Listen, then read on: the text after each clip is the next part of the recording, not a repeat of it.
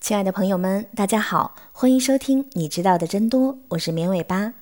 我们的节目是每周一到周五的晚上七点准时更新，大家可以在喜马拉雅、荔枝等音频平台收听，也欢迎大家添加绵尾巴的微信投稿和建议，二七七五零六五三零等你来哦。大家可能会发现，一旦学会骑自行车，即使很多年不碰，再踩上脚踏板，仍然可以平稳前进。有人说，这叫肌肉记忆，是肌肉记住了骑车的动作。可弹过很多次的钢琴曲，只要一段时间没练习，就会变得生疏。为什么肌肉记不住怎么弹琴呢？其实，无论是学骑车还是弹琴，都是在学习动作。这既是我们吃饭穿衣、生活得以自理的基础，也是通过展示动作技能折服全世界人的必经之路。掌握一个动作之后，关于如何调动肌肉的记忆会被储存下来，比如哪块肌肉在什么时间用多大的力，以备之后重复相似的动作。因此，有人称之为肌肉记忆。其实，记住动作的不是肌肉，主要是神经系统。在学习动作的过程中，大脑、小脑等部位神经细胞的形态以及细胞之间的信号传递功能出现永久的变化，神经发出的指令变了，肌肉收缩的方式才会跟着改变。学习动作的过程不同于学习知识点，比如自行车前进原理这个知识，听别人讲一遍可能就明白了，还可以接着讲给下一个人。而学骑自行车时，只听讲解不可能学会，必须亲自坐上车练习几次后才能掌握，并且很难告诉别人是怎么学会的。学会新动作的过程分为两种类型，尽管每个人进步的速度不同，但过程相似。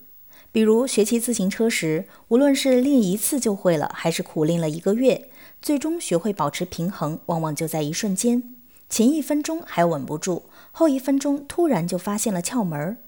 而学会弹一首钢琴曲的过程，往往是从断续生疏逐渐变得熟练动听，进步累积连续而缓慢。进步过程是突然还是连续，主要取决于动作的需求。骑车主要需要全身协调，根据当时车和人的位置调整身体重心，双手配合调整方向，双腿控制速度，最终让车前行且不会倒向一边。需要协调的动作重点在于身体多个部位的配合，动作比较粗大，允许稍有偏差，比如手脚换个姿势依然能保持平衡，能看到水平的突然飞跃。另一类需求重点在于速度和准确程度。比如弹钢琴时，要精确控制按下哪个琴键、按的时机和力度，这样的动作通常比较精细，水平逐渐提高的过程肉眼可见，看似可以无止境的精进。这两类需求并不是非此即彼，有时一个动作有两种需求。比如骑车不摔倒主要依靠协调，但在计时比赛或杂技中，骑车额外需要准确控制速度和方向。还有很多日常活动和运动也是这样，比如上楼梯、跳绳、跳舞和打球等。而且，无论突然还是渐渐学会，实际上所有动作的进步都是逐渐发生的。虽然最初几次学骑车时看起来是一样的东倒西歪，好像没什么进展，其实神经细胞正在默默地规划动作，积累到一定程度就会突然学会。只是目前还没有办法预知这个突然何时出现。学习动作的速度有快有慢，掌握后记忆保持的时间也从几十分钟到几十年不等。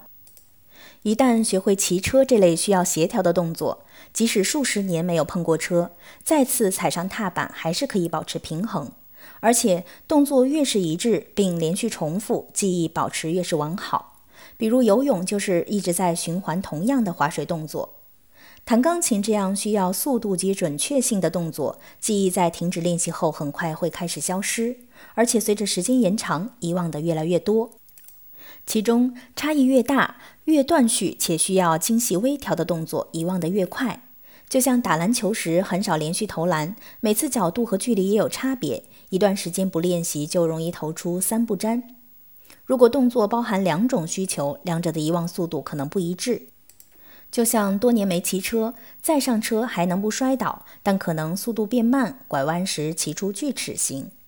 曾有研究测试了一种类似滑雪的动作，发现受试者中断练习十年后仍然能做出类似的动作，但动作幅度降低了百分之三十二，频率也降低了百分之二十点四。虽然很多动作放置一段时间后感觉像没学过，但不用急，再次学习时的进步速度会明显快于最初学习的阶段，可以很快重获之前的水平。除了动作本身的特点，加速遗忘的情况，还有最初学习时练习量小、动作掌握不熟练。停止练习的时间长，以及受到其他动作的干扰，比如本来羽毛球打得很好，改打网球一个月，再回到羽毛球场，水平就会下降。总之，学习动作时，无论能不能立即看到进展，神经系统都会在练习中默默的进步，并把记忆储存起来。即使很久没有练习，重拾时也能找回之前的动作记忆，或快或慢。好的，以上就是本期节目的全部内容了，感谢大家的收听，下期节目我们再见吧，拜拜。Stopped at a street light.